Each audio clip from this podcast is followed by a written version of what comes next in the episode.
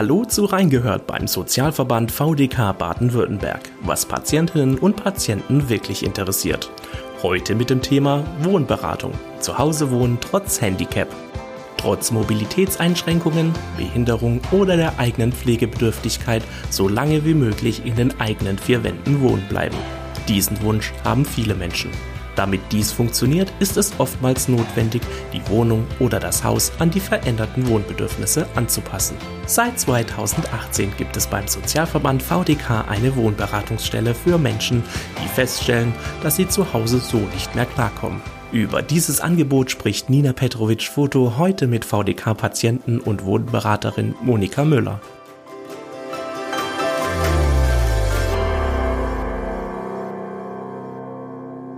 Frau Müller, was sind das denn für Menschen, die sich hilfesuchend an Sie wenden und mit welchen Anliegen kommen Sie zu Ihnen?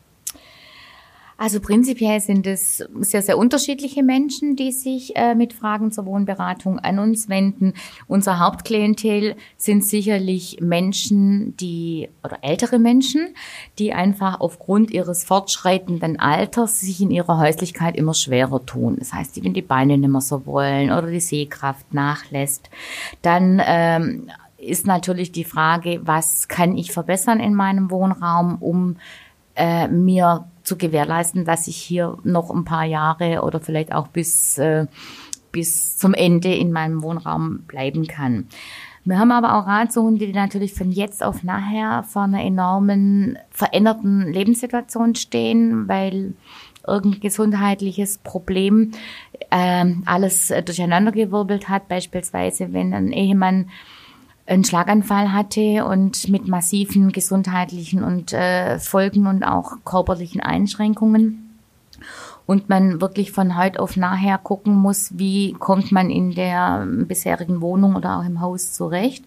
Und wir haben natürlich auch klassischerweise äh, die sogenannten Best Ager, die halt, es ist meistens sind das Leute, die ein Wohneigentum haben und die nach 25 bis 30 Jahren äh, überlegen, äh, beispielsweise das Bad einfach zu sanieren ähm, und im Rahmen der Sanierung dann schon überlegen zu sagen, Mensch, komm, das könnte man doch eigentlich vielleicht äh, schon mal so auslegen, dass es nachher barrierefrei ist, sodass wir uns dann mit dem Älterwerden einfach schon leichter tun in unserem Bad sehr vielfältige äh, Möglichkeiten ja. hier. Wann fangen denn Menschen so drüber an, nachzudenken, ähm, über ihre eigene Wohnsituation nachzudenken? Also ich würde jetzt mal sagen, aus unserer Erfahrung heraus immer dann, wenn es ein Problem gibt. Wenn also eigentlich zu spät? Oder würden Sie sagen, es ist schon vorher notwendig? Na, es ist vorher nicht notwendig, weil man ja im Prinzip keine Einschränkungen hat. Und dann würde ich jetzt mhm. einfach mal sagen, per se ist es dann ja gut, wenn man zum Beispiel Treppen steigt, ne? weil man ja mhm. eher die Gesundheit fördert, indem man sich mehr bewegt, indem man Treppen steigt und die Muskelpumpe anregt, ne? den mhm. Puls ein bisschen hochfähren. Das heißt, es ist nicht schlecht, wenn man, solange man kann, im Prinzip, wenn man dementsprechend seine Lebenssituation Situation so gestaltet, dass man aktiv ist. Mhm. Wenn man aber im Prinzip jetzt eine Veränderung verspürt in Form von ein, nach einem Unfall oder wie gesagt äh, nach einer äh, schwerwiegenden Erkrankung oder einfach auch nur aufgrund des Alters, mhm. äh, dann denke ich, dass es äh, okay ist, dann drüber nachzudenken. Es macht es natürlich schwierig, immer bei diesen Akutereignissen, ja, also mhm. wenn jetzt ein Sturz von einer älteren Dame war und die wird im Krankenhaus versorgt und kommt nach Hause und da ist eben nichts ausgelegt auf das. Ähm, das macht's immer schwierig, weil das häufig einfach dann ein Zeitproblem ist, die Wohnung in so einer kurzen Zeit äh, umzugestalten. Aber ich finde, das ist eine sehr menschliche, sehr natürliche Sache, wenn da vorher mhm. keiner drüber nachdenkt, weil es mhm. geht ja. Was sind denn die wichtigsten Merkmale, wenn es um das barrierefreie Bauen geht? Und gibt es Trends beim Wohnungswunsch, zum Beispiel im Hinblick auf das Thema Barrierefreiheit, die erkennbar werden? Beobachten Sie da was?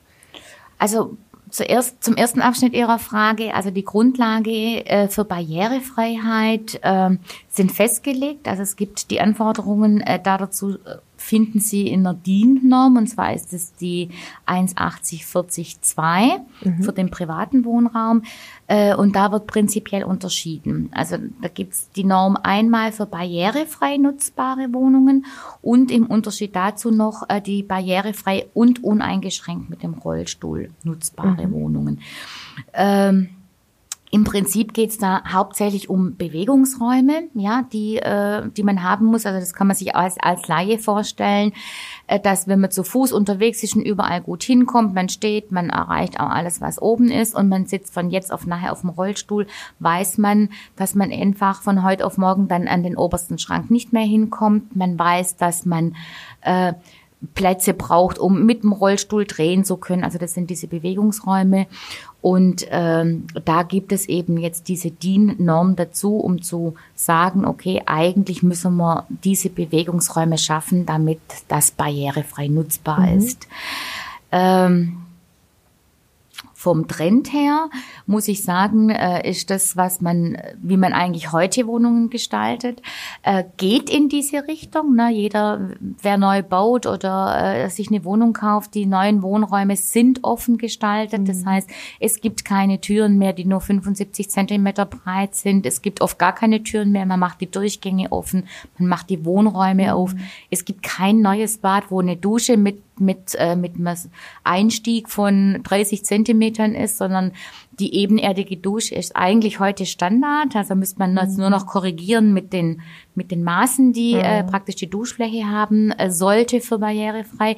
Aber ansonsten geht der Trend des Wohnungsbau tendenziell äh, in Richtung barrierefrei. Nicht unbedingt was den Zugang zum Haus oder so betrifft, aber die Wohnräume werden heute einfach, weil es jedem gefällt und weil es im Trend ist, eigentlich in Richtung barrierefrei gestaltet. Und wie hilft die VDK Wohnberatung denjenigen, die jetzt noch nicht in einer barrierefreien Wohnung wohnen, aber darauf angewiesen sind? Ähm, ja, in unterschiedlichem Maße. Also wie gesagt, jemand, der eine Wohnung sucht, weil er sagt, er muss ausziehen, weil er braucht eine barrierefreie Wohnung, da können wir keine Unterstützungsleistung mhm. anbieten. Ähm, wir würden uns auch wünschen, dass wir beispielsweise jetzt bei der Stadt oder von der Stadt oder von Bauträgern, die neue äh, Wohnungen bauen oder wie auch immer, dass wir da immer aktualisierte Listen bekommen würden, zum Beispiel, wo entsteht barrierefreier Wohnraum, wo sind verfügbare Wohnungen zum Kaufen, zum Mieten das gibt es aber leider nicht. Ja, also das heißt, da können wir einfach nicht unterstützen. Da müssen wir darauf verweisen. Ähm, gucken Sie selber so ein bisschen. Gibt es Bauträger, die mhm. gerade irgendwo neu bauen? Rufen Sie bei der Stadt an, ob die Ihnen äh, eventuell behilflich sein können. Aber dahingehend können wir nicht unterstützen. Und wohingehend unterstützen Sie dann? Also welche Vorschläge machen Sie konkret? Konkret geht's äh, für uns im Rahmen der Wohnberatung äh, ausschließlich äh, um Wohnberatung im häuslichen Umfeld. Das heißt, mhm. wir beraten diese Leute, die zu uns kommen oder anrufen und sagen, ich möchte in meiner räumlich, also ich möchte in meinem Haus bleiben oder ich möchte auch in meiner Mietwohnung bleiben, ist völlig egal, aber ich komme nicht mehr zurecht. Das heißt, wir haben das Angebot, vom VDK Sozialverband Baden-Württemberg seit zwei Jahren, dass wir kontinuierlich äh, jetzt seit zwei Jahren so ein Netz ehrenamtlicher Wohnberater aufbauen was jetzt auch mittlerweile fast flächendeckend vorhanden ist. Das heißt, wir bieten an, dass ein ehrenamtlich, äh, ehrenamtlicher Wohnberater zu dem Ratsuchen oder zu dem Anfragen dann nach Hause kommt und sich wirklich die Wohnsituation vor Ort anguckt und dementsprechend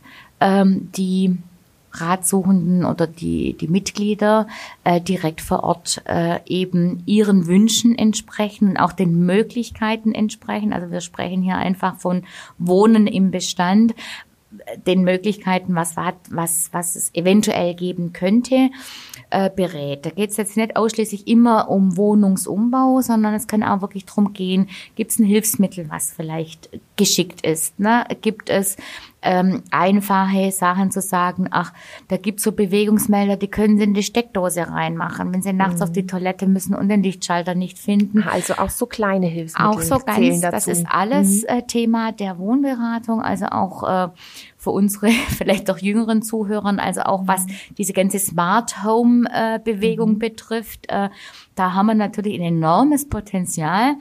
Ähm, Wobei, wie gesagt, unser Hauptklientel die älteren Leute sind und die meistens jetzt mit Smart Home nicht unbedingt was am Hut haben und es für sie auch sehr schwierig ist äh, zum Bedienen. Aber es gibt wirklich viele geeignete, ganz, ganz kleine Hilfen, die wirklich den Alltag schon sehr viel leichter machen können. Wobei das vielleicht einer der Trends wäre, die noch kommen, weil Sie sagen zwar jetzt ist es noch schwierig zu bedienen, aber ich glaube, gerade über Sprachbefehle etwas zu steuern könnte auch für ältere Menschen interessant sein, oder? Ja, ich denke, da ist der Markt auch noch völlig in der Entwicklung. Mhm. Ne? Also das ist äh, sicherlich über Sprache sehr, sehr eine tolle Sache. Oder das mit dem, äh, ich klatsch mal und dann geht das Licht an, das kennen wir ja schon mhm. relativ lange. Äh, und vor allem, es gibt ja einfach nicht nur die älteren Menschen, die ähm, barrierefrei äh, wohnen, sondern es gibt ja auch viele junge Menschen, die nach einem Unfall zum Beispiel einen hohen Querschnitt haben und äh, oder in, auch einen niedrigen Querschnitt haben, im Rollstuhl sitzen und die sind natürlich begeistert von solchen mhm. Smart Home Lösungen, weil die wirklich in vielen Bereichen äh, sehr Alltag vereinfachen mhm. und oft im Prinzip die ganze Wohnung dann ja über ein Gerät steuerbar ist. Mhm. Gibt's denn, wie sieht denn so ein Tag aus? Also nehmen wir an, Sie haben einen Fall. Wie gehen Sie da konkret ran? Können Sie mir ein Beispiel geben vielleicht? Genau, also prinzipiell äh, sprechen Sie jetzt ja mit mir. Ich mache, äh, also ich bin zum einen Wohnberaterin äh, im Hauptamtlich tätig, mhm. allerdings nur als Unterstützung. Also unser äh, Wohnberatungshauptamt begleitet äh, die Frau Werner. Mhm. Da ist die Stelle in Radolfzell. Das ist auch die Stelle, wo im Prinzip alle Anfragen für die Wohnberatung zusammenlaufen. Ähm, ich mache nur die Vertretung, also sprich, wenn die Frau Werner im Urlaub ist äh, und macht äh, punktuell Unterstützung ähm, in den Berichten und solche Dinge. Allerdings bin ich natürlich auch als VDK-Mitglied selber ehrenamtlich tätig in der Wohnberatung. Das heißt, äh, ich glaube, es ist so ein bisschen spannender, wirklich aus dem Alltag der Wohnberater zu erzählen. Wie gesagt, man bekommt im Prinzip den Auftrag, in Anführungszeichen, von der Frau Werner. Die hat natürlich schon äh, relativ viele Informationen abgefragt. Also es wird ist im Vorfeld eigentlich klar, wenn wir da hinkommen, um was geht's? Also geht es um den Wohnungszugang oder geht's nur ums Bad oder oder ist wirklich gewünscht, sich die ganze Wohnung anzugucken? Wir brauchen natürlich eine Adresse. Dann machen wir auch als ehrenamtliche Wohnberater den Termin direkt vor Ort aus, sodass man einfach auch weiß, ist da noch der Sohn dann dabei oder irgendjemand. Dann kommen wir da hin und äh, guckt sich einfach mal das an. Also wenn die ganzen Datenschutzrichtlinien und so Zeug unterschrieben ist und der Haftungsausschluss, dann geht es los. Und äh, ich kann Ihnen einfach mal so ein Beispiel aus, aus vielleicht für so einen Fall, anonym natürlich von meiner Seite her schildern. Man kommt dann dahin und äh, will ja auch im Prinzip den Wünschen äh, von den Menschen, die da wohnen, entsprechen. Und ich hatte also wirklich einen Fall, es war ein sehr junger Mann noch, der aufgrund einer Operation ähm, in den Rollstuhl kam. Und klassischerweise Zweifamilienhaus äh, mit oben sehr kleines Bad und auch mit Schräge die Küche und alles so ein bisschen schwierig. Der war schon relativ weit, also sollte ein Aufzug eingebaut werden und äh, das hat er auch alles selber äh, organisiert schon gehabt. Es gab auch schon eine Architektin und es gab auch schon Vorschläge. Ja, also wir hatten schon so eine Grundrissveränderung Bad, Küche und dann standen wir in diesen Räumen. Und äh, ganz interessant war eben, äh, weil das ja auch junge Leute sind, geht es ja auch immer drum, wie kann ich zum Beispiel so ein Bad umgestalten, weil da die Toilette drin ist, die eventuell auch Besucher nutzen müssen. Ja, also da geht es dann schon auch um, ich möchte schon so ein bisschen äh, schick noch haben oder gibt es eine Möglichkeit, dass wenn Besucher die Toilette nutzen, dass ich das vielleicht so ein bisschen abgegrenzt mhm. vom restlichen Raum habe. Und schlussendlich haben wir, glaube ich, am Ende hatten wir zwei, drei unterschiedliche Möglichkeiten, äh, wo wir davon ausgeht, also einfach erarbeitet haben gemeinsam, weil äh, ein großer Wunsch war äh, von dem Patienten zu sagen, ich möchte gern die Wanne beibehalten und man hat dann, hat einfach so überlegt gehabt, der kann er da lassen, wo sie ist.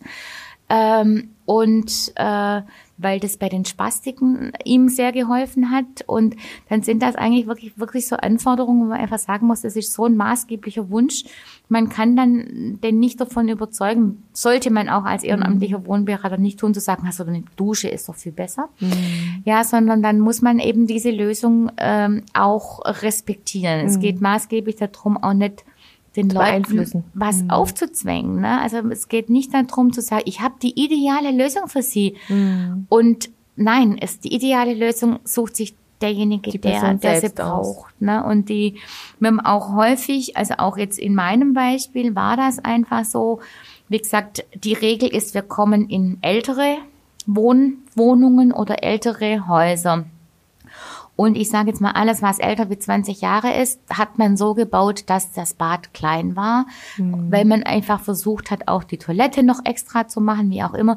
Das ist auch ganz häufig der Wunsch zu sagen, ich hätte gern die Toilette nach wie vor extra. Mhm. Und dann muss man wirklich gucken, weil die klassischen Toiletten sind dann meistens mit Rollator nicht mehr nutzbar. Mhm. Die Türen sind zu schmal, es geht so ein schmaler Gang nach hinten.